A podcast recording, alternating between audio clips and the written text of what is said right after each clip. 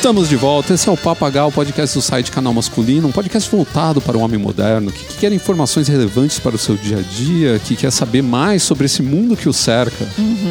E entre essas informações, a, gente, a nossa especialidade é nada mais nada menos do que moda masculina. Assunto esse que nós vamos abordar no nosso primeiro bloco, Dona Bárbara Duarte. Moda para dames. Parafraseando aquele, aquela série de livros que a gente acredita que não tenha um específico de moda, a gente então vai Eu suprir tem. essa lacuna do mercado. Vamos falar de moda para dames. Na verdade, é uma pequena introdução a você que quer aprender um pouco mais sobre moda, mas ainda tá meio perdido. E mesmo você que já sabe alguma coisa, tem umas dicas lá bem, bem interessantes, assim, que eu acho que você pode aproveitar.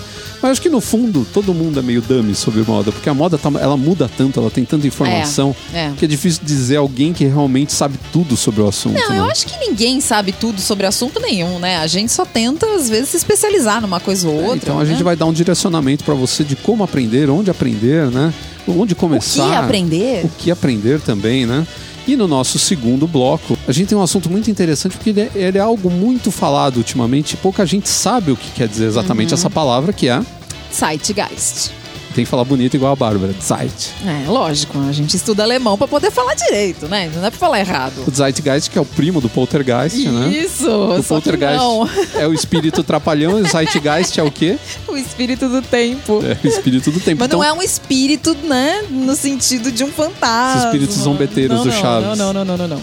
Geist é espírito, né? Mas não é no sentido de terror, é no sentido cultural. É, nesse caso aí é o espírito da época. Então é o É. espírito de tudo que está acontecendo naquele momento e por que, que as, as circunstâncias chegaram àquele Apesar ponto, que né? a gente, a gente pode dizer também que se é uma questão do espírito do tempo, a gente tem os filmes de terror é, como uma marcação importante de certos períodos, né? Por exemplo, os anos 80 teve assim um, um boom de filmes de terror, Sim, as pessoas 50. amavam.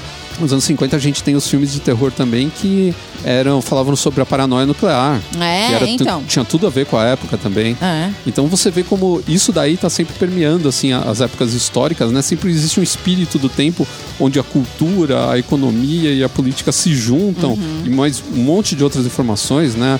O É, avanço tecnológico de cada Exato. época. Tudo isso aí se junta para criar um cenário onde as coisas acontecem de uma determinada maneira. Além disso, também a gente vai falar no nosso último bloco de relógios que fizeram história. Então, vamos dar uma passada aqui por vários modelos icônicos e que de alguma forma tiveram, marcaram, né, o seu tempo. Então, quer dizer, nós temos aqui mais um assunto ligado ao Zeitgeist. Sim, a gente conseguiu fazer um- mais um podcast temático. e a Pois gente vai é. falar desde o reloginho de plástico dos anos 80 até os relógios super caros e de luxo. Pra marcar a época, pode ter sido bom, pode ter sido ruim. Não importa, Não importa, importa, é mas ele marcou. marcou e ele vendeu pra caramba e a galera adorou e alguns são feitos até hoje, né? É. Então, Muitos, na verdade, são feitos até hoje. A né? maioria deles, Quase porque todos. eles viraram ícones É. e eh, não dá nem pra tirar da produção. Pois é. Lembrando a vocês aí, se vocês quiserem contribuir com o Papagaio e o canal masculino, nós temos lá a nossa conta do Padrim, que é padrim.com.br barra canal masculino, se você quiser fazer a sua doação lá. Temos também a nossa lista lá no Spotify. Então, se você quiser ouvir o Papagaio OST Original Soundtrack, que são todas as músicas que eu toco lá no final do episódio, que as pessoas ficam sempre me perguntando que banda é essa que você tá tocando, porque muitas vezes são bandas meio desconhecidas. De vez em quando rola um Iron Maiden ali, mas te- tem umas bandas que eu- nem eu sei de onde eu tiro às vezes. É, pois é. E as pessoas gostam, falam, pô, quero ouvir mais, quero colocar lá também no meu Spotify. Então vai lá e entra na nossa lista lá, que é Papo HOST. Então é isso, minha gente. Eu sou o Ricardo Terraz, editor do site Canal Masculino, e nós voltamos logo após a nossa vinheta. Moda,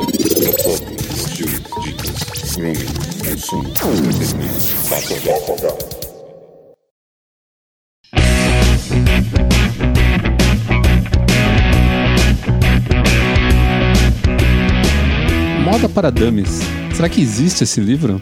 E se existisse ou se existe, você compraria? Olha, eu acho que só pelo que a gente faz hoje, a gente não poderia nem sonhar em comprar um livro desse, né? Porque a gente ia passar atestado de incompetência. Eu já tive um livro For Dummies que era HTML e For Dummies, que eu Oh, não mas sabia nada de né? HTML na É, época. Então, Aí tive que comprar um básico para eu começar a aprender bom, HTML. eu não vou nem dizer que eu também deveria aprender e até hoje eu não sei nada, né, de HTML. Mas deve Agora existir. de moda, a gente sabe alguma Não, mas coisa. deve existir, porque tem For Dummies tudo, né? É, mas eu não sei se tem de moda, eu acho que não, nunca vi. É pra quem não sabe, dummy o que que é. É, pra.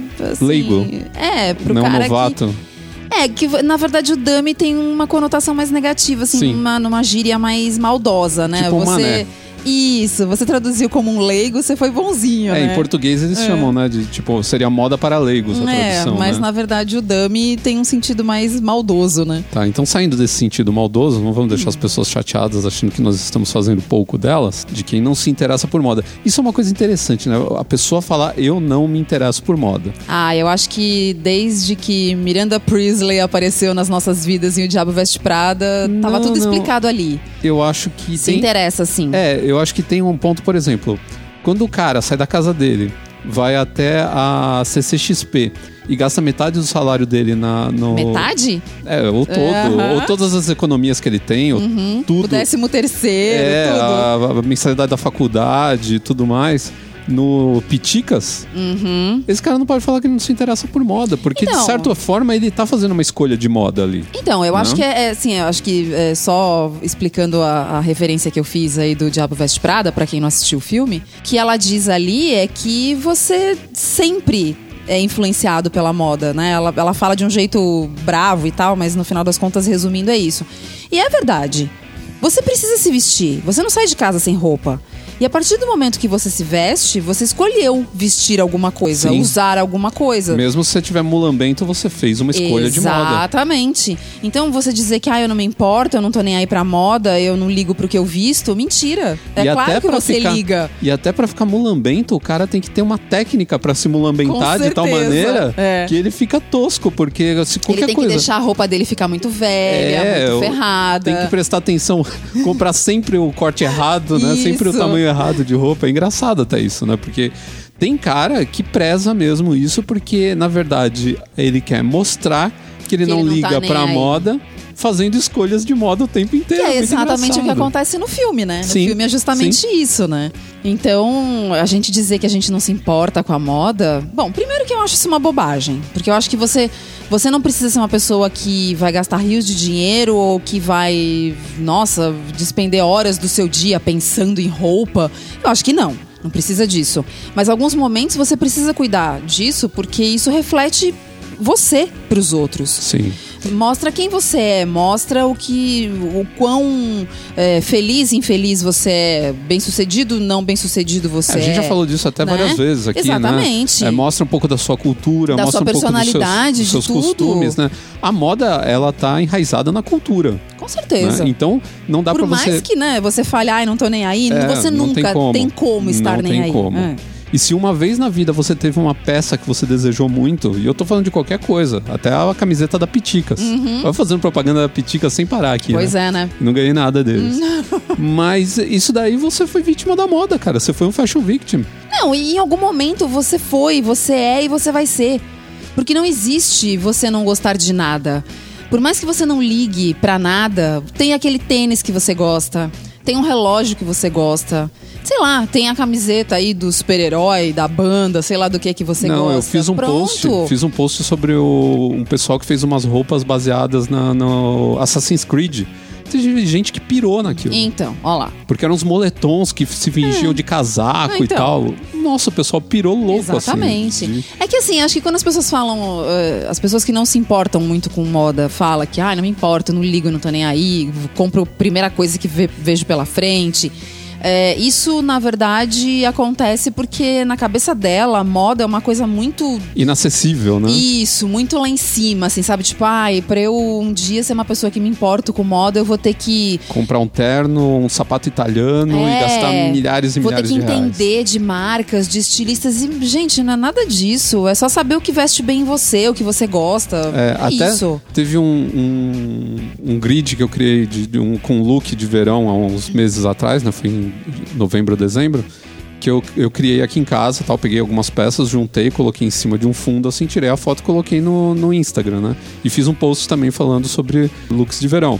E teve um cara que falou assim pra mim, pô, eu achava que você comprava roupa na Armani. Aí eu olho na lista, é uma, uma camisa da Riachuelo, uma bermuda da, da CIA. E assim, você não, realmente, você não precisa gastar muito pra Não, se interessar você por moda e precisa se entender vestir. o que comprar, que achar pra ser bom pra você. Mas eu fico surpreso, principalmente com o pessoal do Instagram, porque o pessoal, o pessoal que é, segue a gente no podcast, né, que ouve o podcast, costuma ler o, o site, né, o canal masculino. Eles são, a gente nota que eles já estão chegando num nível melhor, assim, de, de estilo, né? São pessoas mais iluminadas, Sim. vamos por assim dizer, né? Exato. Mas o pessoal do Instagram, eu vejo que tem muita gente ainda muito perdida. Uhum. Né? Então, quando eu, eu peço assim para os caras, olha, me mandem perguntas, né? Eu faço lá as rodadas de pergunta uma vez, duas vezes por mês, tirar dúvidas comigo sobre, sobre as coisas que estão encasquetadas nas cabeças deles. E eu vejo assim que tem umas dúvidas muito primárias, assim, são coisas que são simples, que eu já falei de milhares de vezes, tanto aqui no podcast, até no nosso canal do YouTube. E as pessoas elas, simplesmente elas não fazem a mínima ideia, assim, perguntas sobre combinação de cores básicas, Uhum. É. coisas até que eu coloquei Não, já lá. aliás, combinação de cor eu acho que deve ser um dos assuntos que É. mais gera dúvida. Mas né? gera dúvida. Mas coisas que eu até coloquei já lá a explicação no próprio Instagram, mas as pessoas não leem. Instagram é só ver foto, né? O É. tempo inteiro. Eu queria é, é, começar por isso. Por que, que a moda é uma incógnita para a maioria dos homens ainda? Eu acho que realmente a pessoa não sabe nem por onde começar. Eu acho que a gente tem um problema de que a gente não tem, né, principalmente no meio masculino, a moda enraizada como tem as mulheres, né? Que desde pequenas prestam atenção nisso, né? Elas se interessam por moda e não tem nenhum tipo de preconceito contra isso, né? Que já existe É, no, no eu- mundo eu- masculino. eu acho que é- tá, é- tá caindo, mas ainda existe. É, eu acho que é bem isso mesmo, assim. A gente, desde criança, a gente é incentivada a escolher o vestidinho bonitinho, a roupa bonitinha, a roupa colorida, o lacinho na cabeça e piriri parará, né? E com os meninos isso não acontece. Ou pelo menos não acontecia. Hoje talvez esteja acontecendo com um pouco mais de frequência. Mas o que eu acho que acontece também é que falta, é, faltam algumas noções, eu acho. É, Assim, a moda é uma coisa que faz tanto parte da nossa vida, que nem a gente tá falando lá no começo. A gente não sai de casa sem roupa, a gente precisa se vestir. E não existe nenhuma menção básica disso em nada do que você aprende na sua vida. Por É. exemplo, quando você é criança, você tem aula de educação artística, não tem? Sim. Por que não inserir alguns conceitos muito básicos de moda ali- ali dentro? Até combinação de cores Não básicas. é? Exatamente. Então, por exemplo, quando você aprende lá o círculo cromático, por que não dizer para essas crianças, né? Tipo, olha, isso aqui também funciona para você se vestir legal, entendeu? Isso daqui você vai aprender a, a- a- usar esse círculo não só para achar ele bonito ou porque ah, ele tá aí, ele existe. Eu quando eu era criança, eu olhava para aquilo e falava, o que que é isso aí? Ainda mais que eu nunca fui uma pessoa das artes, eu nunca tive dons artísticos, eu olhava e falava, o que eu vou fazer com esse negócio? Ah, tá aí, é tipo as fórmulas matemáticas, eu também não sei o que fazer com elas, entendeu? Acho que falta um pouco de trazer o- é, essas essas informações pro dia a dia. Não é pra dar uma aula de moda, história da moda pras crianças, mas pelo menos pra deixar aquilo um pouco mais acessível pra elas, pra elas entenderem por que, que aquilo pode ser útil pra elas no dia a dia. Eu já falei isso várias vezes, mas eu vou falar de novo. Eu tenho um círculo cromático colado meu- na porta do meu guarda-roupa. Sim, eu já falei pro pessoal, inclusive, salvar e deixar no celular. Também. Porque se você tá numa loja, você acessa na Isso, hora. exatamente. Olha lá na sua galeria de imagens e ali você já faz o- o- as tríades e tudo mais. Aí Então, você tem que é estudar um pouquinho sim- a respeito. Não, mas é muito simples, É, assim. Não basicamente tem. é. Não é rocket science e dá pra qualquer pessoa entender. Sim. Mas assim, eu acho que falta esse tipo de informação. Talvez a moda tenha sempre sido vista pelas pessoas como uma coisa muito fútil. E a realidade é que não é. A moda é a forma como a gente se apresenta pros outros. Não, até esse conceito que a gente tem, a gente vê o pessoal falar o tempo inteiro, né? De que, ah, mas aí você gostar de moda, você gasta muito dinheiro. Não. Não. A partir do momento que você entende moda, Aí é você que gasta muito menos. Exatamente. Porque você sabe o que você tem que comprar, o quanto você tem que comprar. Você não compra roupa e depois deixa ela jogada dentro da guarda-roupa. Você sabe o que você vai usar Vamos e o que você não vai usar. O que, que a gente tem nos últimos anos, a gente tem colocado de, de, de extra no nosso guarda-roupa? Uma média de quantas peças por ano? Nossa, eu tô colocando cada vez menos. Então, Tem ano que eu não tô comprando quase nada. e aí, e você tá sentindo falta de não, alguma coisa? Não, porque as minhas peças. Primeiro, eu tomo muito cuidado com as minhas peças, então elas duram anos e anos. Eu tenho. A Bárbara é, é- é testemunha. Eu tenho uma camiseta da Vans que tem não, uns não, 15 eu anos. não sou testemunha, eu sou a pessoa que lava e passa essa Isso. camiseta. E eu sou muito mais do que A camiseta ela tem acho que 14 anos. É uma camiseta da É. Vans que eu comprei Não, sério, cada vez que eu 2005. coloco ela no varal, eu olho e eu falo. Meu Deus. E ela tá inteirona. Tá inteirona. Pior é que é verdade. Não, a gente sabe que nem todas as roupas vão durar tudo isso. Você às vezes tem algum problema de emagrecer ou de engordar. E, e óbvio, tem coisa que realmente fica um pouco datado. Por mais que você compre roupas mais básicas, a gente sempre é, é- é vítima do, do, do caimento da época, né? E a gente vai até falar isso mais pra frente, né? No nosso próximo, no nosso próximo bloco, vamos falar sobre o tempo, né? Sobre as épocas. E aí, é claro, algumas coisas você acaba se desfazendo, mas no total geral, se você souber comprar, você gasta cada vez menos. E você olha certas peças de roupa e você bate o olho e você fala, mas estão cobrando tudo isso nessa peça, por quê? Ela não vale tudo isso. Você aprende a, a entender valorizar um produto ou desvalorizar um produto. Exatamente. Você aprende que aquela marca incrível que você viu na propaganda, que gasta rios de dinheiro infernizando você com, um, com Google Ads lá, sei lá, aquele inferno todo que você um dia fez uma pesquisa e depois não para de voltar no seu celular e no seu computador, você vai descobrir que aquela marca não é tudo isso. Que não vale, de, não vale a pena você investir naquela marca. Só que você só aprende tudo isso quando você para um minutinho do seu dia e você dedica um pouco de sabedoria a esse assunto. Agora, se você, toda vez que você vai comprar uma roupa, tudo que você faz é entrar na primeira fast fashion e olhar e falar: ah, preciso de bermuda, preciso de camiseta, preciso de polo, pega a primeira coisa que encontra na frente, prova, serviu, passa no caixa, compra. Realmente a moda nunca vai Não. funcionar pra você. Comprar roupa é uma arte. Exatamente. Você tem que ter paciência.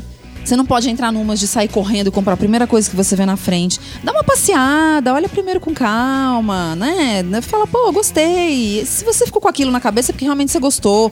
Às vezes você se empolga com alguma coisa na loja, passa dois dias, você olha e fala, nossa, mas por que, que eu gostei disso anteontem? É. Hoje não faz mais tem sentido. ideia que tem que maturar na cabeça. Tem que deixar um Exatamente. tempo e tal. Aí você olha bem. Aí, quando você tá em dúvida, ó, a gente vai entrar nessa parte agora que é por onde começar a, a entender melhor a moda, se interessar por moda, a, a aprender sobre esse Bom, eu assunto. acho que a primeira coisa é ler sobre o assunto. Pra você né? que é dummy. É. Então, uma- um lugar muito bom pra você pegar inspirações, pra você ver coisas que vão te dar ideias, que vão fazer você repensar o seu, as roupas que você tem, as roupas que você quer comprar. Um bom lega- lugar é o Pinterest.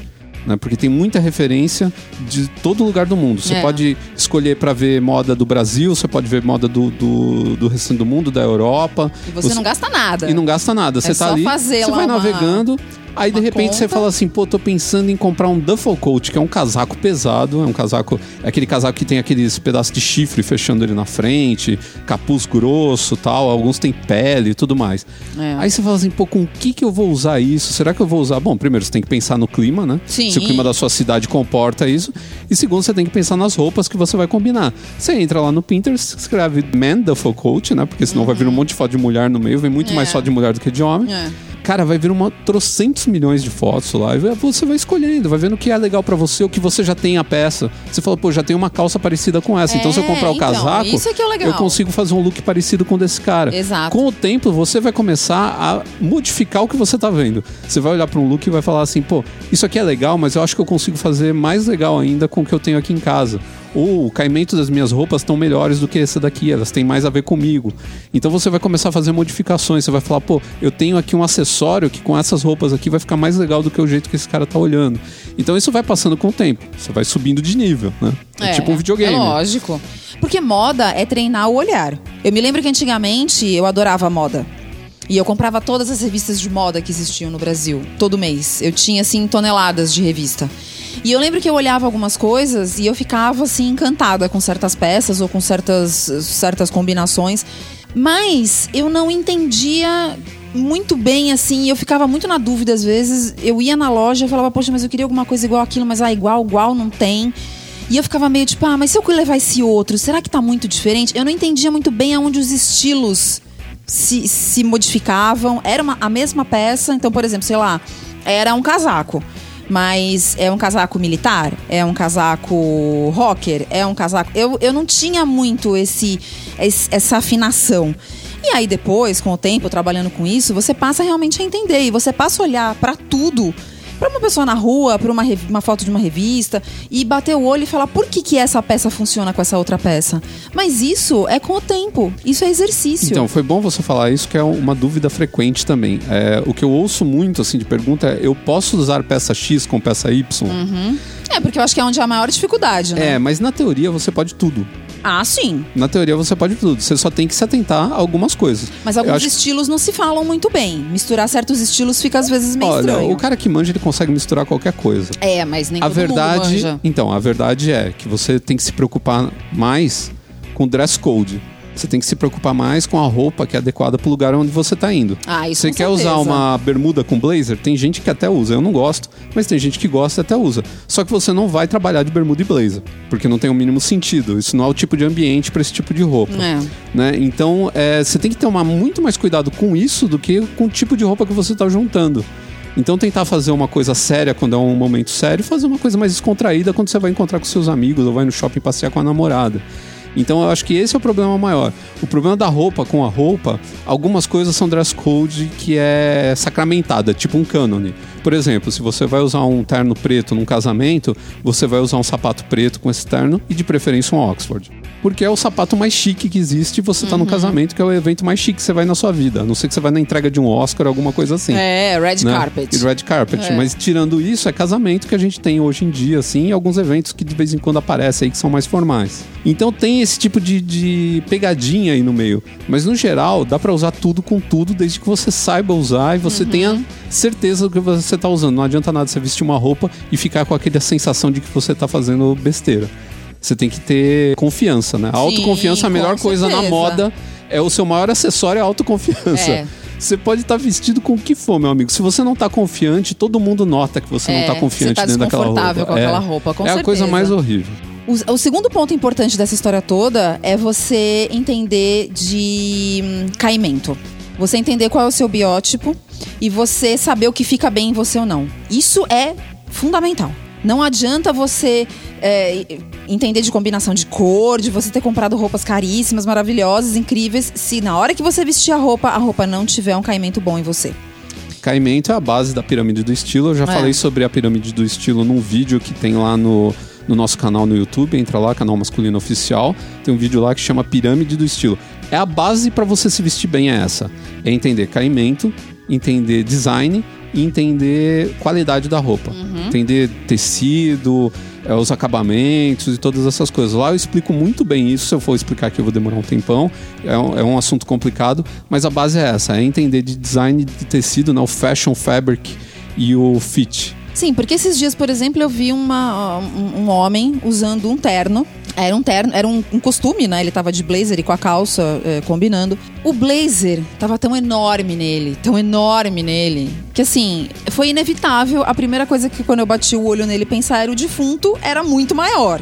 Porque Então. tava horrível. É interessante como as pessoas elas acham que a roupa ela tem que esconder o corpo. Nossa, olha. E na verdade o que acontece é que a roupa ela não tá lá pra esconder o corpo, ela tá lá pra moldar seu corpo, Sim. ela tá lá pra melhorar até o seu corpo. Sim, com certeza. Por isso que às vezes você fala assim, nossa, o fulano é mal barrigudo, mas ele tá com esse terno, ele tá até com cinturinha e tudo Uhum. mais. Por quê? Porque o terno é cinturado, tem um bom caimento, foi bem feito, ou ele mandou fazer, e aí a gente tá falando de, de terno feito à mão, que é uma, é uma coisa maravilhosa e super bem. É um, é um- É o obra- supra-sumo da moda. é o supra-sumo da moda, que é a, a- a roupa feita, feita por encomenda, né? Sumizura. Então, isso daí é uma, é, uma, é uma coisa que as pessoas às vezes esquecem, que a roupa não tá lá pra esconder o seu corpo. Na verdade, ela tá lá pra melhorar o seu corpo, né? Pra te deixar mais elegante. Sim. Bom, voltando lá, eu tava falando, né, do Pinterest, que é um bom lugar pra você conseguir referências Uhum. de moda, né? Informação tem os sites também. Tem as revistas, tem os sites É. que são fundamentais. Eu acho que se você visita o canal masculino, você sabe o quanto tem de informação lá de, de moda. Então, Tem- posso fazer uma parte aqui? É. Eu acho que a gente precisa, quando a gente está começando a estudar um assunto ou a gente está querendo se aprofundar num assunto, a gente precisa ter informação de confiança, que a gente sabe que aquilo que está sendo dito não vai ser uma bobagem ou Verdade. que você não vai ser pego no meio do caminho com alguém uma hora falando, não, mas não é assim. Aí você vai olhar e falar, ah, mas eh, e agora? Ferrou-se. Então eu acho que você precisa é, escolher um lugar que seja realmente. Porque, por exemplo, a gente tem o canal masculino, que é uma fonte fidedigna de informação, mas aí de repente o cara um dia quer descobrir alguma coisa e ele joga lá no Google como, é, sei lá, usar sapato Social Oxford. com meia calça. Enfim, algo do tipo meia calça. Não sei. Bom, enfim. E aí vai, sei lá, pode voltar milhões de outros sites, mas ele precisa saber, separar o joio do trigo, em quem ele vai confiar de verdade. né? Claro. Então, confiança é fundamental aí. Por isso que eu sou o salvador. Exatamente. Eu sou o The One. eu sou o Neo da moda masculina. Oh, meu Deus do céu. Não era pra tanto, mas tudo bem. Além disso, você tem livros também de moda, que livro de moda é muito mais difícil de se comprar. Primeiro Muito. porque eles são muito mais voltados para moda feminina do que para moda masculina, né? Sim. E segundo porque são poucos títulos aqui no Brasil e mesmo É. lá fora, algum, o problema da, da- da moda, é, do jornalista de moda é que é um cara que se perde muito fácil. Uhum. Então, tipo, o cara tá falando um negócio até interessante de repente ele começa a falar da, da- do desfile de Chanel de 2004, que não sei o que, e são 20 páginas do cara falando desse desfile que não tem nada a ver com, com o tema principal. Já divagou, já. É, então eles divagam demais e eles querem parecer muito cultos. É. Então toda hora eles estão falando de Art Deco, eles estão falando. E você fala assim, pô, mas isso daí. eh, O sentido prático disso é muito. É, muito... você quer alguma coisa que seja mais é, curta e grossa, Curta né? e grossa. Mais objetiva. Que é o que eu tento fazer sempre quando eu escrevo um. um- por isso que é tudo sempre com, com tópico, bem destacado, para as pessoas falarem, não, tá aqui a informação que eu quero. Assim, o cara não se perde lá lendo sobre a história da reprodução das lesmas da Tasmânia. Então, é- isso é muito importante. E realmente é difícil você encontrar livros de moda onde não tem esse problema, onde você tenha uma direção correta ali do, do, do cara que está escrevendo. Eu acho que os sites hoje são uma boa referência, que nem disse a Bárbara, se encontrar um cara que escreve do jeito que você gosta, você é, vai se dar bem com isso. Até porque é um canal aberto também, você pode fazer perguntas, né? Você pode mandar e-mail, É. a gente responde dentro do possível. É muita gente perguntando, agora com Instagram também, gente mandando perguntas a cada cinco minutos é um inferno. Mas a gente tenta acertar o máximo possível ali nas. E é por isso que em breve lançaremos o nosso curso de moda masculina. Olha, isso é uma ideia. Ah, É uma ideia. Sim, eu acho uma ideia muito boa. Porque... A gente só precisa de tempo pra formatar isso, porque é difícil. Sim, e conseguir né, re- reunir tudo que a gente precisa, né? É bastante É, porque eu coisa. acho que assim, é, eu, eu, eu não vou mentir, né? Quando a gente começou nesse nosso mundinho da moda, há 11 anos atrás, é, obviamente a gente começou mais focado na moda feminina, porque era o, o que pegava mais naquela época. Quando o canal masculino começou, eu aprendi junto. Porque eu não nasci sabendo moda masculina, até hoje não sou nenhuma sumidade em moda masculina, mas hoje sei muito mais do que eu sabia quando a gente começou, de tanto ler os posts e de ouvir isso o dia inteiro e de E uma coisa que eu notei na época que eu acho que isso deve ser a grande dificuldade para os homens, porque eu senti isso, porque eu queria entender do assunto e para mim era muito complicado encontrar, eram livros que cobrissem as informações principais das dúvidas que as pessoas têm, que os homens têm, e que eu acabava tendo para poder entender um pouco mais desse assunto, porque os livros acabam sendo muito vagos muitas vezes, né? Esses guias de moda masculina, muitas vezes, eles sim são úteis, mas eles não trazem a informação completa. Em algum momento, alguma coisa você vai olhar e falar: "Nossa, mas eu queria saber tal coisa que não tem aqui". E eu queria saber uma outra coisa que também não tem aqui. Então eu acho que é isso que falta até hoje na nossa literatura de moda masculina, né? É, existem alguns guias, mas eles não são muito completos. Se a gente fosse dar assim umas dicas básicas para encerrar, umas dicas básicas pro cara que tá começando agora, e ele tá assustado porque ele não consegue combinar cor, ele não consegue é, encontrar caimento e todos esses problemas que, que ah, as pessoas que estão começando a se interessar por moda agora, muitas pessoas até são bem, bem mais velhas, né? Não são adolescentes nem nada, mas ficaram um tempo aí sem achar que isso tinha alguma importância e agora falaram, pô, eu preciso melhorar a minha vida e tal.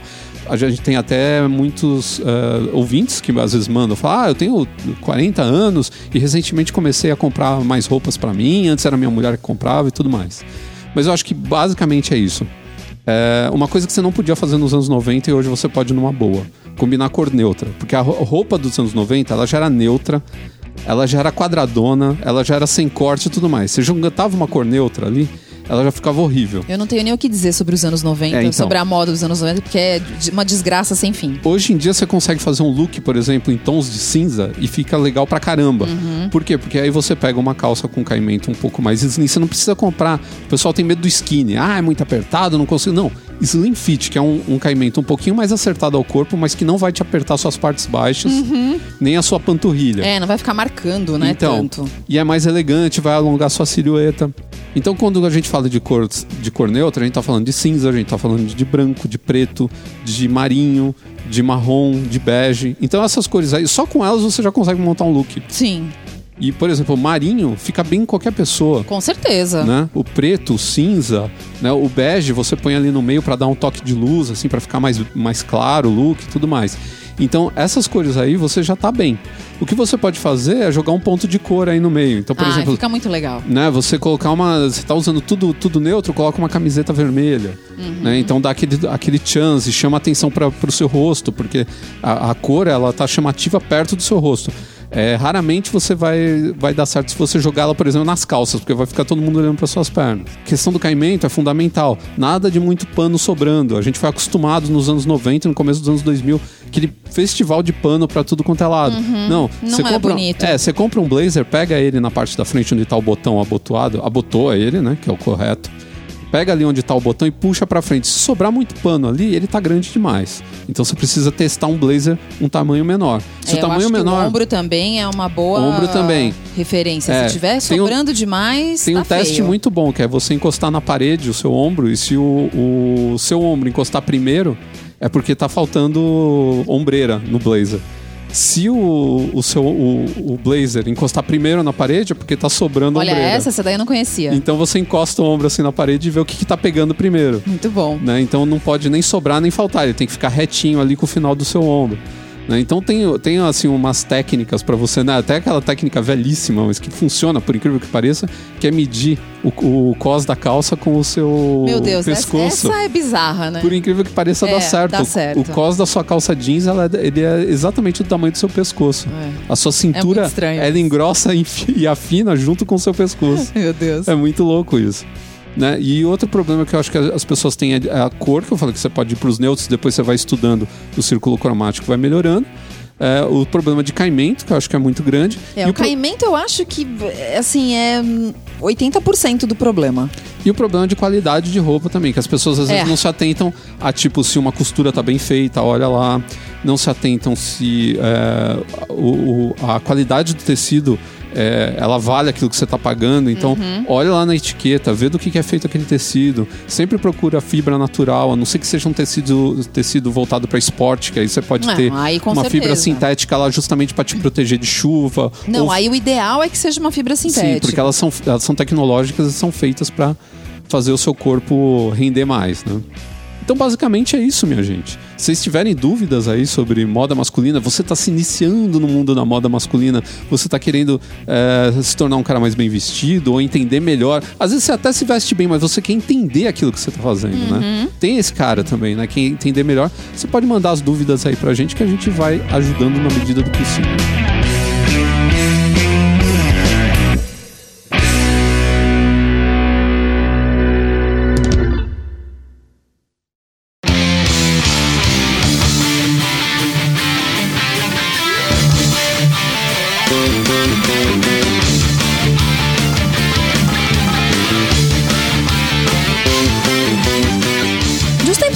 A gente tem ouvido muito um- uma palavra em alemão, um termo em alemão, que o pessoal resolveu começar a usar e que você vê em várias entrevistas de gente falando, às vezes, em assuntos nada a ver no YouTube, de repente esse termo aparece, que é o tal do Zeitgeist. E o que, que é o Zeitgeist? Que falar Zeitgeist. É, tem um o, Z, o Z em alemão ele tem som de ts. Então é Zeitgeist. Porque são duas palavras juntas, né? O Zeit é o tempo e o Geist é uma outra palavra que você junta e transforma tudo numa palavra só. São os, os famosos palavrões do alemão, que nesse caso não ficou grande, ficou pequeno. Mas o mais engraçado é que eu me lembro que as primeiras vezes que eu ouvi, eu falei, nossa, que estranho, né? Estudei alemão lá atrás, nos anos 90, e isso não era moda, então ninguém falava desse termo, ninguém comentava sobre isso, né? E aí a gente vai vendo que é um termo que se encaixa em várias áreas eh, do conhecimento. A gente fala do Zeitgeist como, traduzindo, né, como o espírito do tempo. E aí você fala, tá, mas isso é pra moda, isso é pra. Não, isso é pra tudo. Então é por isso que você acaba eh, ouvindo bastante isso em, em várias entrevistas diferentes, com pessoas de áreas diferentes e de ramos diferentes. Sim, ele vale pra política, pra economia, pra moda, pra cultura, pra religião, pra tudo. É. É, impressionante. Mas- Ele é muito abrangente. Sim, mas então vamos falar sobre o que é o Zeitgeist. Sim. Bom, acho que como a própria tradução disse, e, e é muito elucidativa, O Zeitgeist é o espírito daquele período de tempo que a gente está vivendo, ou que a gente viveu, ou que a gente ainda vai viver. Então, é quando a gente fala, por exemplo, em termos de cultura, de comportamento, se você for falar é, do que, que foi o Zeitgeist dos anos 50, os anos 50 foi quando as pessoas começaram a ser jovens, quando o ser humano descobriu que ele não precisava ser um velho a vida inteira que ele podia se vestir de uma forma diferente, que ele podia ter pensamentos diferentes, que ele podia se comportar de forma diferente dos pais. A gente teve o início da cultura de consumo, que Sim. até então era uma coisa meio é, inexplicável, né? Então. E ali ela passou a ter a uma gente tá cara. saindo, nisso aí a gente tá saindo fora, por exemplo, da moda, né? Que o, que o exemplo que eu dei o primeiro aqui foi de moda, mas a gente tá saindo aí nesse, nessa questão de comportamento, a gente já sai um pouco da moda. Sim, mas vale também para moda, né? O consumo de moda, o consumo de, eh, de carros, por exemplo, que mudou pra caramba, Sim. porque aí você passou a ter aqueles carros gigantes que gastavam gasolina pra caramba, e toda a família tinha que ter um carro, porque até os anos 40 o carro era meio que um luxo, né? É. E nos anos 50 o carro passou a ser uma coisa que nem hoje é para nós a televisão, um computador, tinha, né? né? É algo que todo mundo tinha, né? Então você vê que cada, cada época vai mudando isso, né? E aí quando você chega nos anos 60 é aquele espírito libertário, são Sim. drogas. Aí nos anos 70 mais ainda, Mais né? ainda, né? Então você vai para aquela coisa de cabelo comprido, que até então era proibido, né? Homem É. não tinha cabelo comprido e de repente estavam todos os homens de cabelo comprido. Drogas, Então, e, né? E quando a gente fala da- da- da- do espírito do tempo, de cada tempo, a gente não tem como separar uma coisa da outra, porque a moda é uma representação de um comportamento de um determinado Sim. momento. Totalmente. Né? A gente sempre fala isso aqui nos, nos, nos nossos, nos nossos temas que tem a ver com, com alguma época específica e o que estava acontecendo. Então, quando você começa a pensar no que era o mundo na- em determinada época, você vai Aliás, pode associar com a ouvir. moda. Pode ouvir o podcast número 100 que a gente contou sobre a moda e a história, né? Como ela foi andando junto com a história, né? É. 100 anos de moda. Então, é muito engraçado, né? Porque quando a gente estuda literatura, a gente estuda que a literatura é a representação de um determinado momento. E a moda é a mesma coisa. Quer dizer, quando a gente junta tudo, tá tudo interligado, né? Porque não dá pra gente viver em caixinhas isoladas, né? A gente tá sempre. Tudo tá conectado. Tudo... E é por isso que Harry Potter fez tanto sucesso, porque a bruxaria hoje é um negócio que tá aí no mainstream. Pois tá todo é. mundo, todo mundo ama a bruxaria. Então, mas vamos falar a verdade? Não foi um certo espírito do tempo, se a gente pegar aqui um passado bem recente, os, todos os filmes e, e as manias que vieram depois de bruxos, de zumbis. Porque é uma coisa, é um lúdico, é um fantasioso que a gente. é, e é um Que é espírito. divertido, né? E é um espírito do tempo, porque a indústria do entretenimento, ela possibilitou isso com o avanço da tecnologia. Sim, porque não dava pra fazer tão Claro. legal, né? Todo quando mundo tinha queria- tanto efeito especial. Todo mundo queria filmar O Senhor dos Anéis desde os anos 70. Mas como fazer aquilo? Mas como fazer aquilo tudo? E É. aí, quando chegou agora no começo dos anos 2000, a tecnologia estava disponível. É. Então, até isso, né? A tecnologia, ela mexe com o espírito da época. E hoje em dia, mais ainda, por causa da tecnologia presente na nossa vida.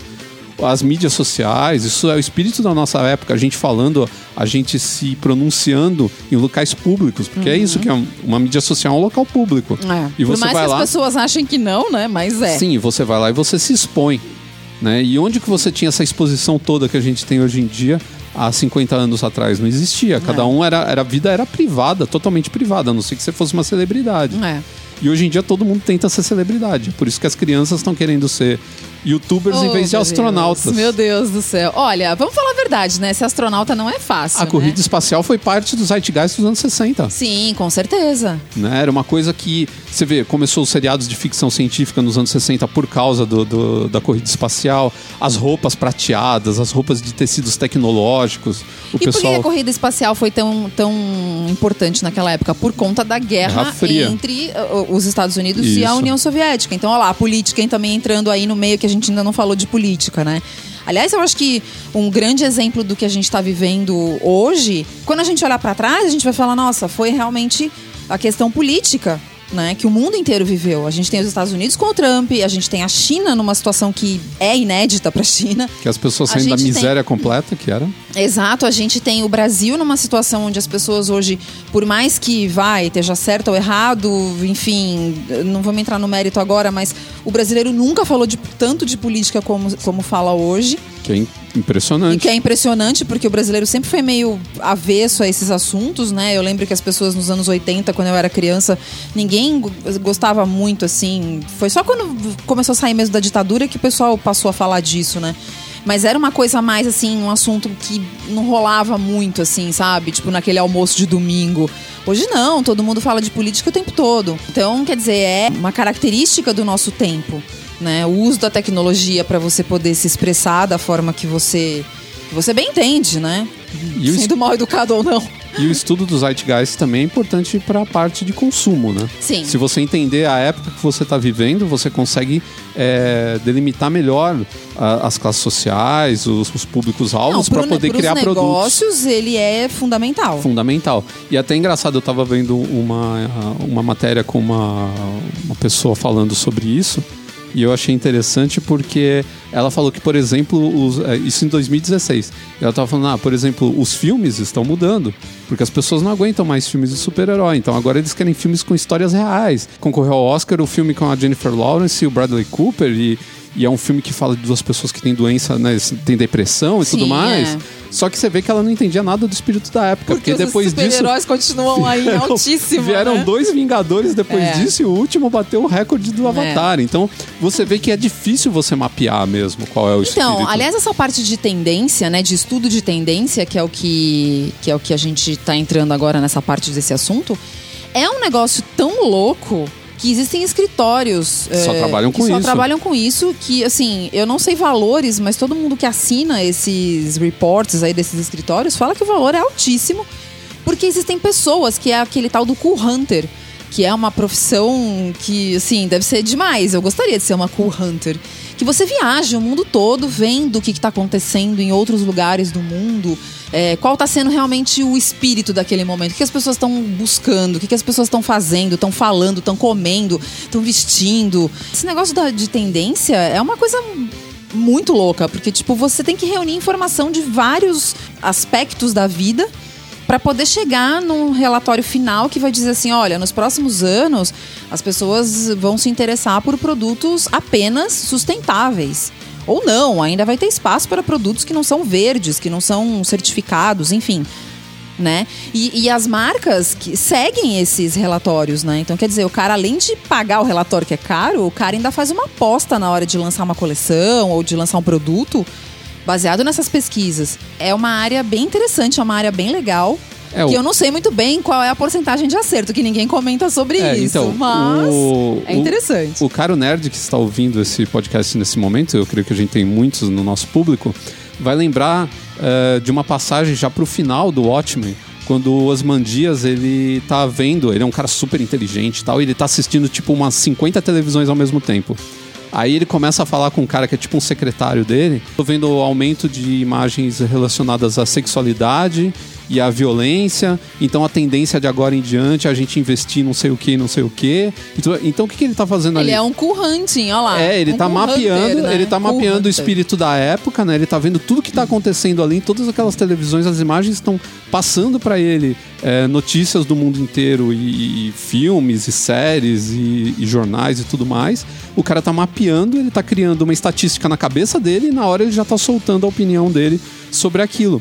E ele lança um perfume que chama Nostalgia.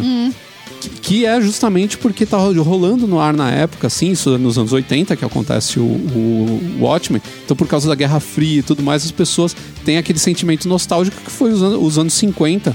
Que nos anos 80 a gente teve tanto filme que se.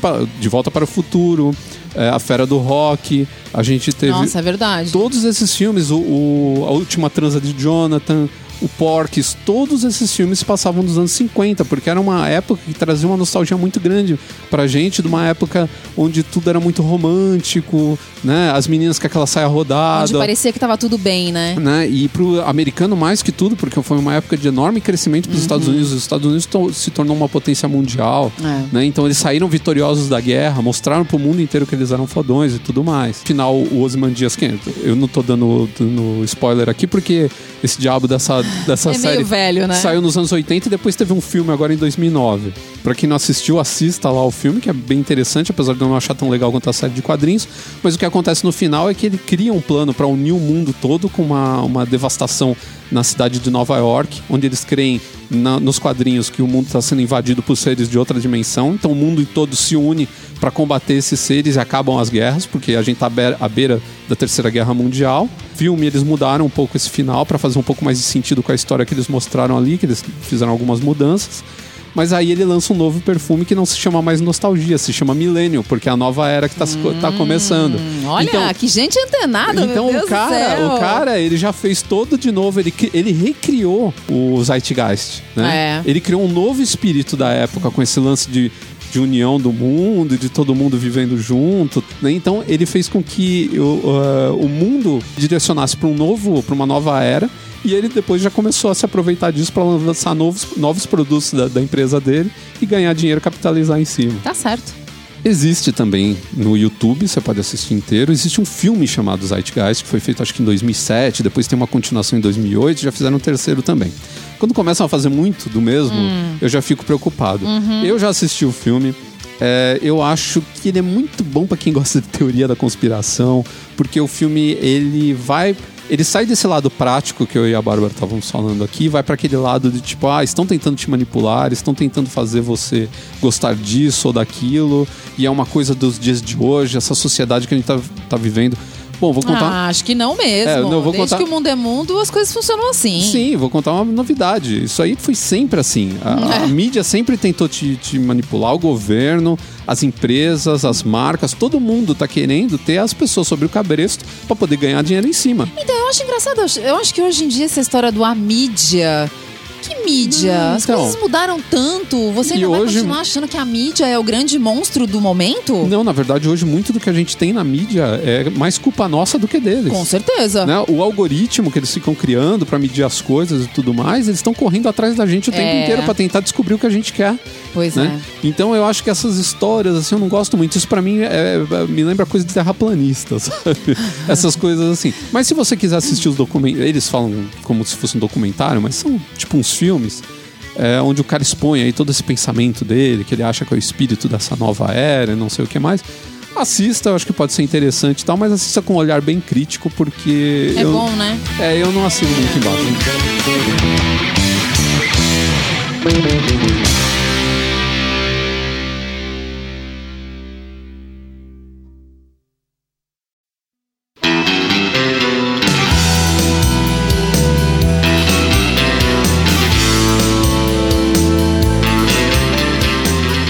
Voltar com uma das nossas famosas listinhas. Dessa vez uma listinha dos relógios que fizeram história, dos relógios que se tornaram icônicos. Mas aí tem aquela coisa do icônico porque ele era bonito, porque ele vendeu muito e tal. Não, esses que a gente vai falar foi porque eles mudaram alguma coisa no mundo da relojoaria. Vou te citar um primeiro exemplo. Né? Quando a gente pensa assim, gente, sempre que fala de relógio, o cara pensa em relógio caro Lógico. né? É. Então, ah, o relógio tal que custava 100 mil dólares, relógio de 500 mil dólares, tem relógio de um milhão de dólares, tem relógio carro, caro para burro. Mas nem sempre os relógios que foram, que mudaram o mundo, que fizeram história, são relógios caros. Eu vou dar um exemplo assim o mais prático possível. O Swatch foi um, um relógio que mudou o jeito da gente consumir relógio É verdade. porque era um relógio barato. É um relógio suíço, que é uma máquina que é sempre elogiada, né? Porque os suíços eles adoram fazer relógio e eles são super, né, todos certinhos para fazer relógio. Eles têm as certificações lá dos relógios deles, que são especiais para relojoaria suíça e tudo mais. O Swatch não é nada dessas coisas. Não mesmo. Ele é um relógio barato. Muitas vezes ele, a gente já teve Swatch que parou de, de funcionar.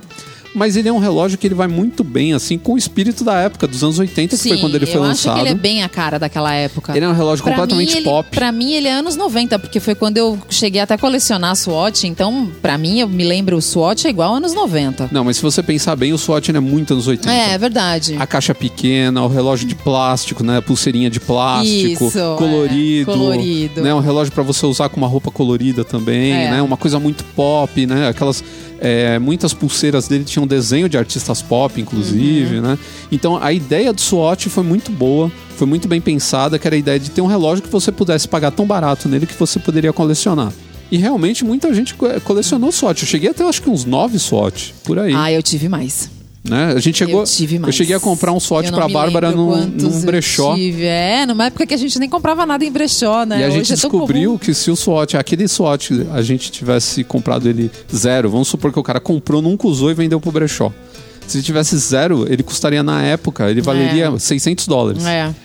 E Não, ele era um custou, tipo, eu paguei tipo 5 reais no É, relógio. é um barato, porque, tipo, você descobria que tinha todo um mercado de colecionador de verdade, assim, que levava o negócio a sério, tipo, comprava e não tirava da caixa, porque SWAT fazia muita edição limitada, né? É igual Então- o action figure. É, e eu tive uns maravilhosos. Na verdade, eu tenho eles ainda, porque eu não joguei nenhum fora. Mas, meu, vitral da, cate- da Catedral de Notre Dame era o, mostrador. O outro fazia referência à Olimpíada que tava tendo naquela época. Ainda tinha muita coisa legal, assim. Os relógios eram incríveis. Mas eles tinham um probleminha, assim, né? Que nem eu gostava de usar.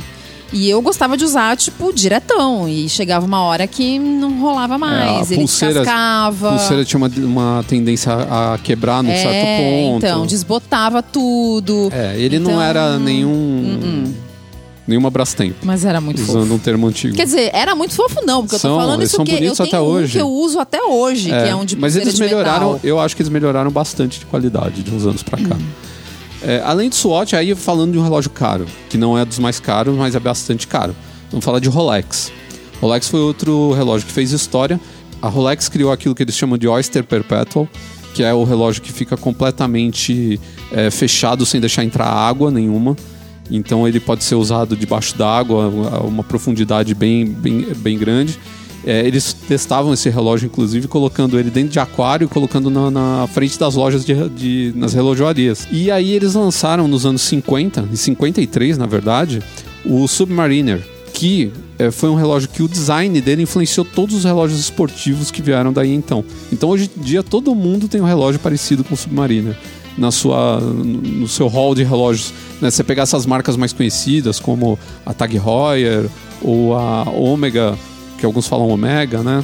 Todas elas têm um, um relógio. A Seiko também tem um relógio que parece com o Submariner, que é aquele relógio com catraca de duas cores, o mostrador escuro, todo de aço, né? Um relógio resistente para burro, para você mergulhar e tudo mais. Muita gente não mergulha com ele, mas ele virou um status de relógio esportivo para homem usar e ninguém bate ele nesse, nesse quesito. Outro relógio que marcou a época, pouca gente conhece, mas é um relógio bem importante, é um relógio que chama Freak. Ele tem um nome interessante. Esse eu não conheço. É, o Freak ele é da Ulysse Nardin.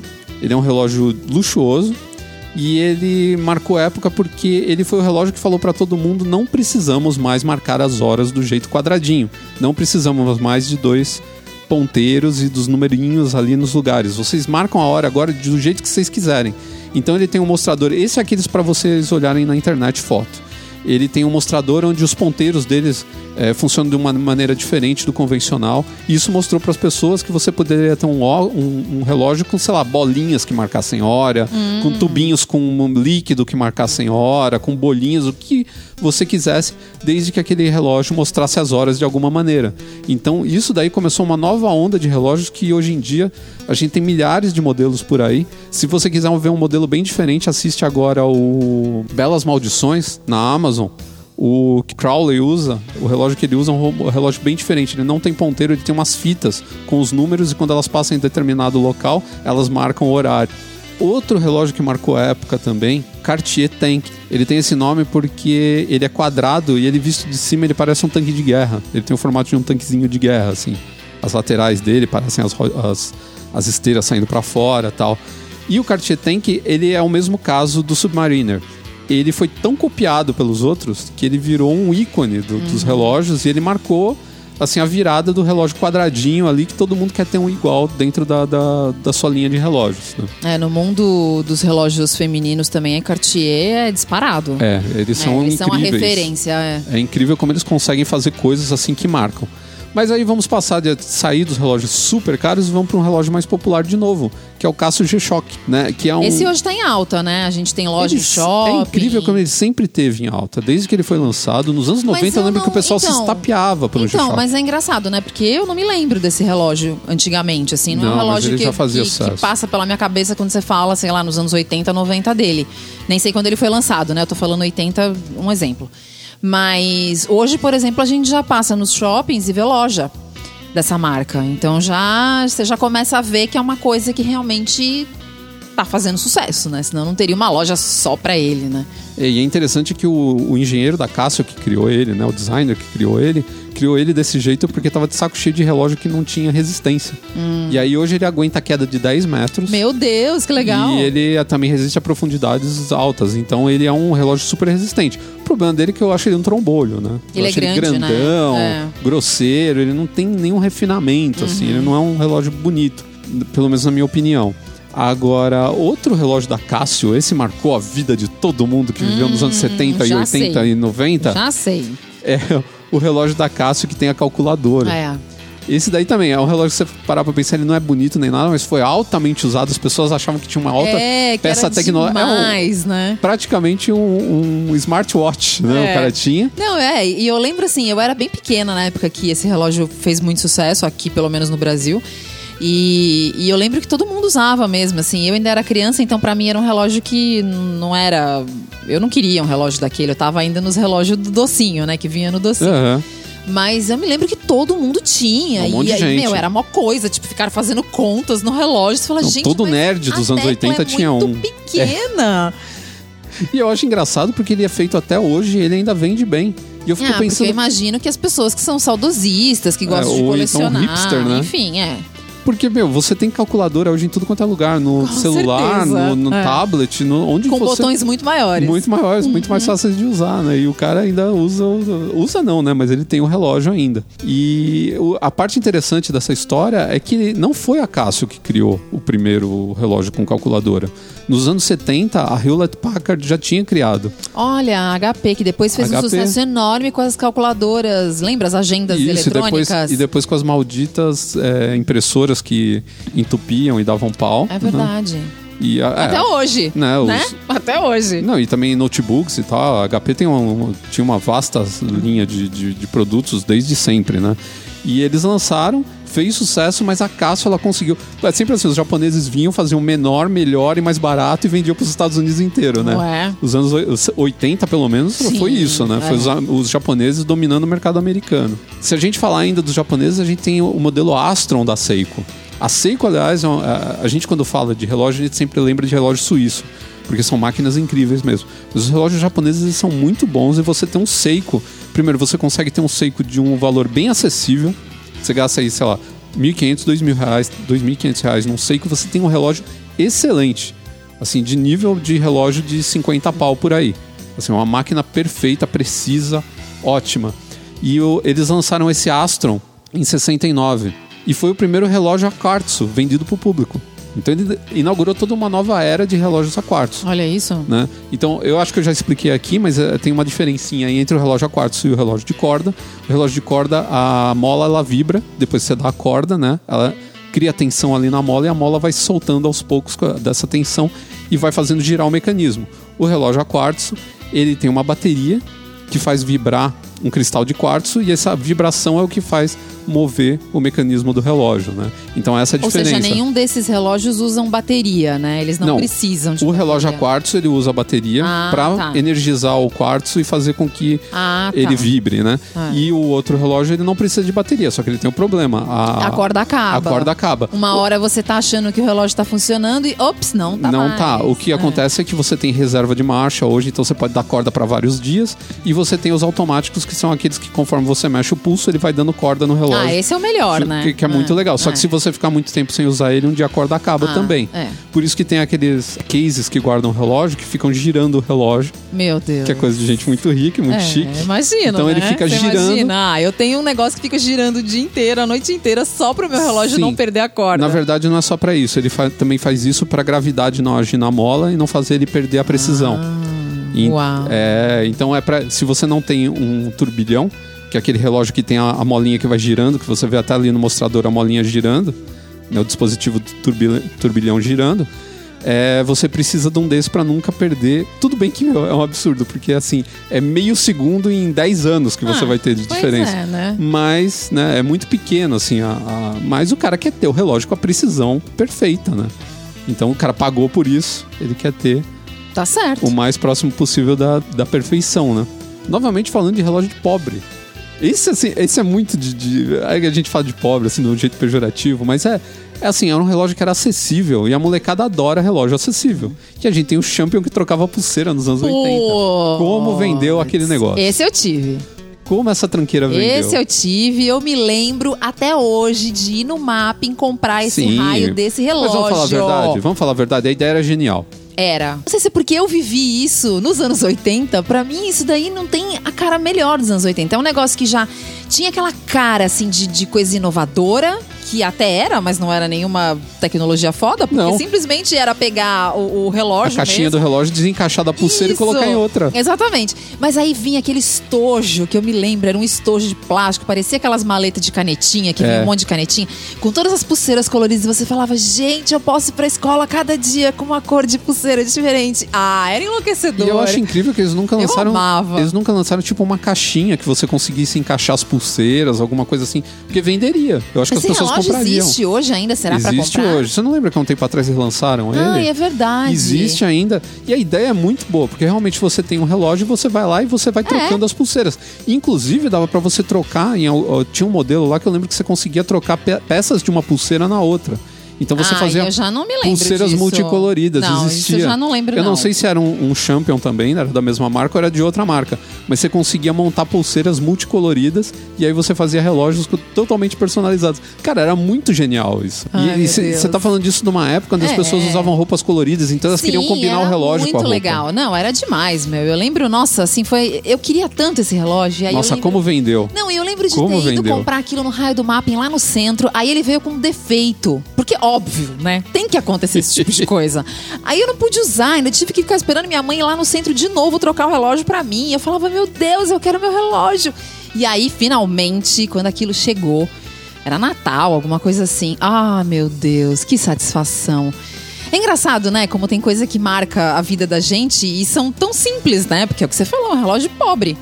Não era um relógio chiquérrimo. Mas você vê, de novo, tava dentro desse conceito de algo simples, É. acessível. A mesma coisa do SWAT. Pois é. Plástico, que pra É. época era uma coisa inovadora, porque as pulseiras É de porque relógio a gente eram de metal de SWOT couro. no Brasil nos anos 80, né? A gente só passou a ter SWOT Eu mesmo. só nos anos 90. Nos anos 90. Eu não sei se tinha antes de alguma outra Eu forma, lembro. mas eu só Eu me não lembro dos lembro. anos 90. E realmente essa eu vou ficar devendo essa informação pra vocês, mas eu acho que não tinha, eu acho que foi a partir do começo dos anos 90 que começaram a chegar os primeiros SWATs aqui.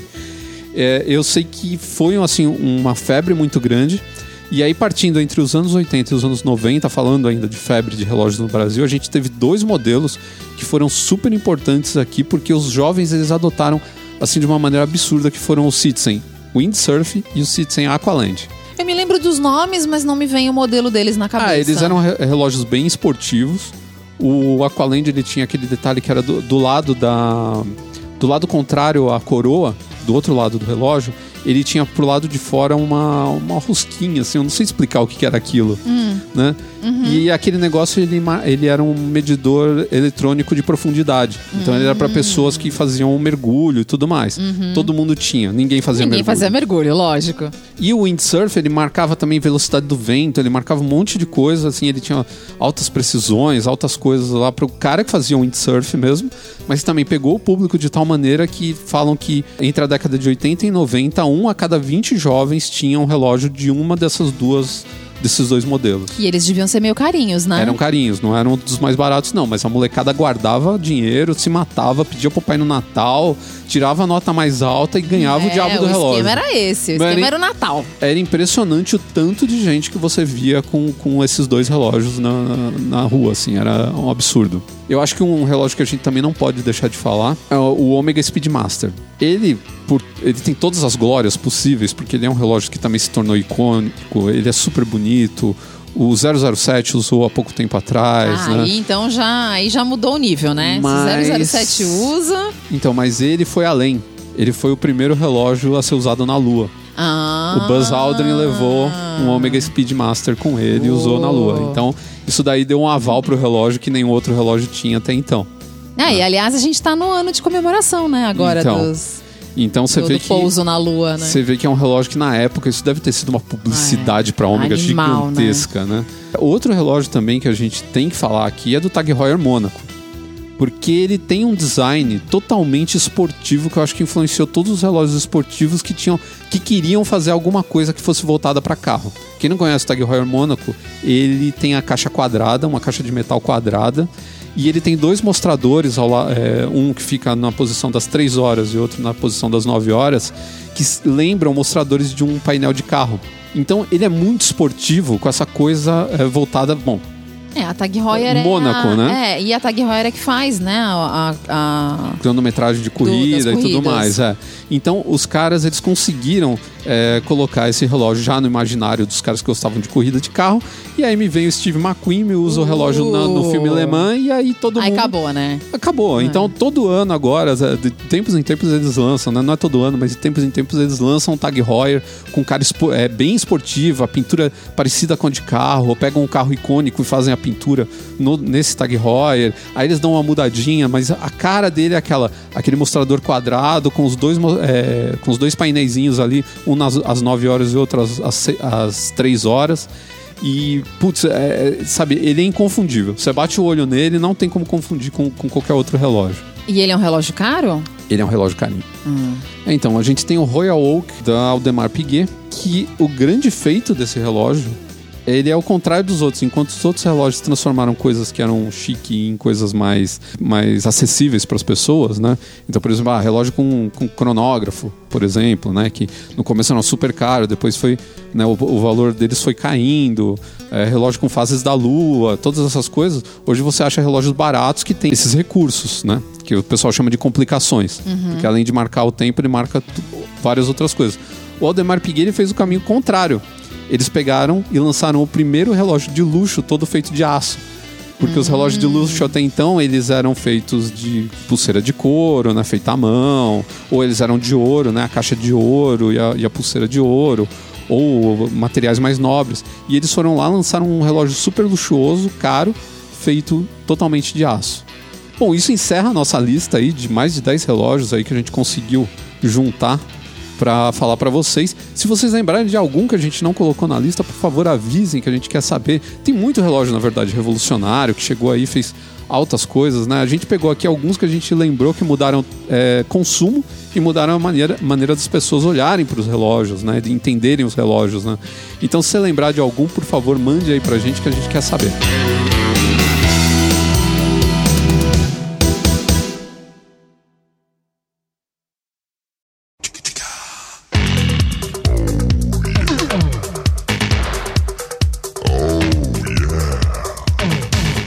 lá saber o que os nossos ouvintes leitores andam falando do canal masculino, do Papagal. O que, que, que eles mandam de dúvidas ou comentários? Então, como o mensagem direta do Instagram é o novo e-mail, Pois é, né? agora eu recebo tudo por aqui. Então eu acho, eu acho isso muito estranho, porque eu acho uma forma de comunicação meio truncada. É, na verdade o problema é que não, o- ele não foi feito para ser usado de e-mail, então você não tem, por exemplo, como taguear um e-mail, Sim, né? é super difícil depois de achar, De achar. porque a gente menciona muito marca nos nossos posts e vai fazendo uma lista enorme. É. Eu tenho que ficar caçando o dia que a pessoa me mandou a mensagem pra ler agora aqui no. no- É, eu também tô ficando Mas maluco. tudo bem, vamos lá. Se as pessoas Não, querem se comunicar gente- dessa forma, Não, não é só aí. querer se comunicar, a gente também entende que é uma coisa muito impulsiva. É. Às vezes o cara vê uma foto e fala, ah, preciso comentar. É, sabe? e você coloca no Stories alguma coisa, a pessoa já fala, poxa, que legal, ah, acabei de ouvir. Ou então, Então. ah, vocês vão lançar um programa novo? Tô esperando. Porque é uma reação automática, é, É. quase um chat, né? É. Que o cara vai fazendo com Mas você. eu acho a,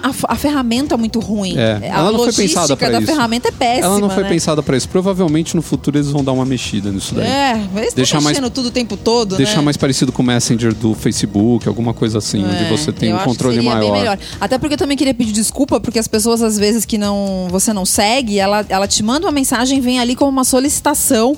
E às vezes você não vê Não aquilo, vê, fica um esquece, tempão é. lá, é muito É. chato. Eu também eu, eu sou meio preocupado por causa disso. Eu não acho legal a gente receber o contato É, e aí você e- não sabe se você já respondeu ou não. Você nossa, é, é é. muito mal feito. Pois é. Total. Mas eu entendo, é que nem eu falei, eu entendo que as pessoas elas gostam dessa interação rápida, É. de, do calor do momento, né? Fazer um Eu não vou comentário. mentir que eu também comento dos amigos Sim, e sim, tal. todo mundo então, comenta. Não, bem, né? é, é assim mesmo. Mas se a pessoa pode então entrar em contato com a gente via é, Instagram. Se quiser também tem a, a nossa página no Facebook, que é o canal masculino. É só entrar lá facebook.com/barra canal masculino. Tem o nosso e-mail que é papoh.canalmasculino.com.br. Esse aí acho que tá em extinção, né? Não, a gente recebe também. É. Geralmente quando Porque são todo mensagens. mundo quando fala dos e-mails, ah, É, os e-mails estão em extinção. Geralmente quando são imagens. é, geralmente quando são é, mensagens mais pesadas, né? Que tem bastante texto, o cara quer explicar melhor. Né? É, tem que ser e-mail, Digitar não tem no jeito. computador é muito mais confortável. Não, e, e o fato de você manda uma, uma mensagem muito grande no, no Instagram, fica que ela pega um quilômetro de, de, de É, rolagem. e depois né? de um certo número de caractere, você é obrigado a, dar, a enviar e começar outro Outro- balãozinho, é, né? então. Porque não, não É muito complicado. Lá é tudo. conversa rápida. Agora, se o cara quiser explicar alguma coisa bem e tal, ele tem que usar ainda um e-mail, não tem jeito. É. Se quiserem continuar falando comigo, então, meu Instagram, a gente tem o Instagram do canal masculino, arroba canal masculino. E o meu é o Bárbara Underline Duarte Underline. É só mandar pra lá que assim que eu ver a solicitação aqui, eu já, eu já aceito e a gente já pode conversar. A gente tem uma ouvinte que acredito eu seja uma ouvinte mirim, né? Que chama Maria Clara. Mirim até que idade? Eu não sei. Eu não sei, porque ela mandou uma foto dela aqui, mas Ela pela parece ser foto bastante jovem. fica difícil de saber exatamente a idade dela, mas parece ser bem, bem nova.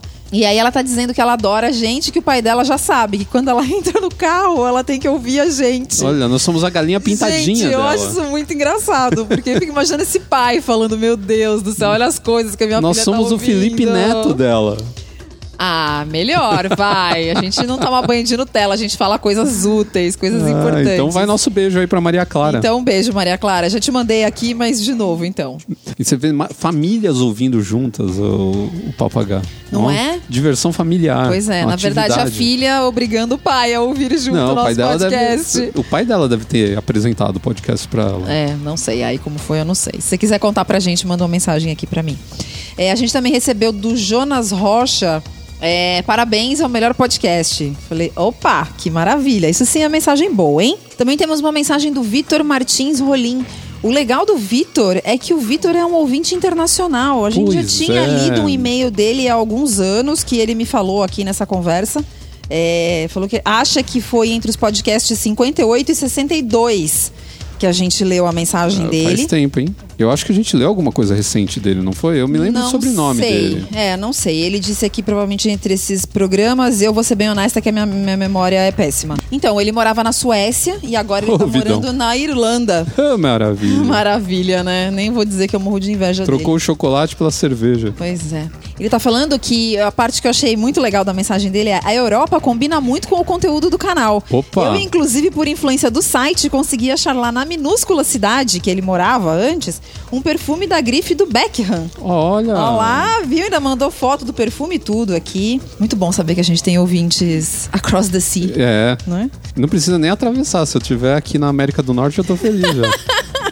Principalmente um ouvinte canadense aí que tem uma casa pra alugar. Opa! Baratinho. É, a gente tá aceitando. A gente tá tendo ofertas de aluguel Na ver- barato fora Na do Brasil. verdade, a gente já teve, eu não sei hoje se estão ainda acompanhando a gente, mas a gente já teve ouvinte canadense. Aliás, você que é ouvinte do Papagaio, se você mora fora do Brasil, manda um alô aí pra gente. É legal saber. É, então. Né, a galera que é de fora, que mora em outras cidades, tá conseguindo baixar tudo bonitinho, se tá tendo algum problema. Não, e por exemplo, que nem, que nem ele comentou aqui, né? Esse, esse, esse último leitor aqui comentou, ouvinte comentou, que, tipo, ah, conseguiu comprar um perfume que foi uma indicação nossa. Tipo, no que, que a gente tá sendo útil pra vocês?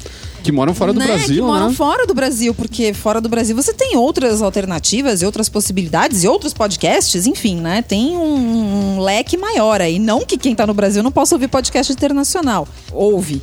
Mas a gente sabe que a divulgação disso é muito menor, né? De repente o cara que tá lá ouve outros podcasts e tal. Então manda pra gente aí o que, que vocês. No que, que a gente consegue ser útil pra vocês. E também temos a mensagem do Prince, que falou: muito bom, vocês estão especialistas em podcast. Isso já rende palestra, né? Na verdade, a mensagem dele veio um pouco bagunçada por causa do corretor ortográfico, que zoou tudo que ele escreveu aqui. E isso foi o que eu consegui entender. A gente, na verdade, eu não, né? O Ricardo já Eu deu já dei uma palestra. palestra em Belém do Pará. Pois eu e é. o Tato Tarkan. Pois é, foi meio longe pra dar palestra. Precisa dar umas palestras Comigo mais aqui, assim. né? Mais aqui pra baixo. Mas. Atendemos a domicílio. enfim, Pois é, então, então realmente. Em domicílio, é correto. Em domicílio, isso mesmo, já tá falando um português correto. Então, ó, Prince, você pediu para mandar um alô pra você no próximo Alô. Papo H, tá mandado.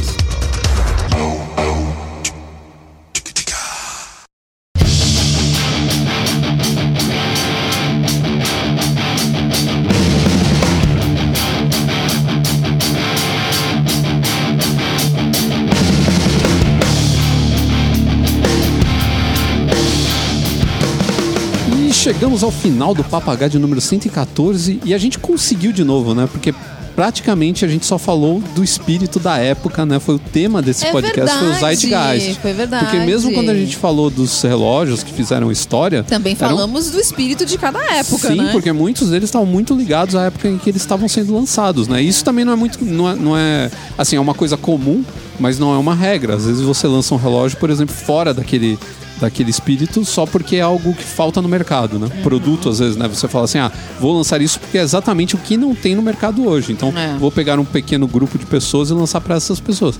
Mas não, esses relógios, a maioria do que a gente falou eram. A gente falou de moda também muito voltada para a época, né? Como ela muda de uma época pra, uma época para outra.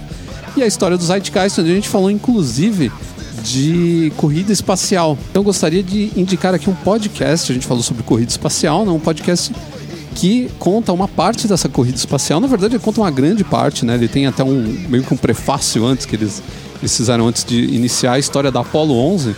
Mas antes eles contam um pouco do que ocorreu antes da, da Apollo 11 ser lançada, como é que os Estados Unidos entraram na corrida espacial, qual foi o papel da Rússia também na corrida espacial. E é um podcast muito bacana e com um cara que entende muito disso, que é o Carlos Cardoso, que é colunista lá do Meio Beat, também escreve no Con- Contraditório, que é o blog dele, né? O Cardoso é conhecido por dar bloco nas pessoas que ficam enchendo o saco dele no Twitter.